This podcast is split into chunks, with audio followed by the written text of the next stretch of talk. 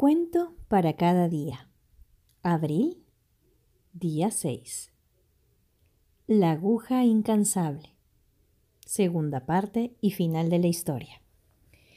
Luisa andaba por la calle. Todavía escondida en el abrigo, la aguja se dijo, para coser juntos dos trozos de tela soy, sin ninguna duda, insuperable.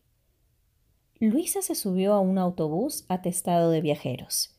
Algunos estaban sentados, otros de pie, apretados como sardinas en lata. Al verlos, la aguja tuvo una idea. Enseguida puso manos a la obra. A todo correr, cosió el abrigo de Luisa con el de su vecina. Luego, el abrigo de la vecina con el de un hombre mayor.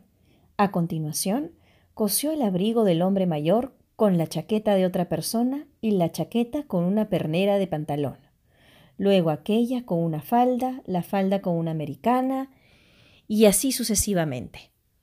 Trabajó con tanto ardor que, cuando el autobús se detuvo en la parada siguiente, todos los pasajeros estaban atados los unos a los otros, de manera que nadie podía moverse sin llevarse consigo a los demás. Tuvieron que bajar todos juntos.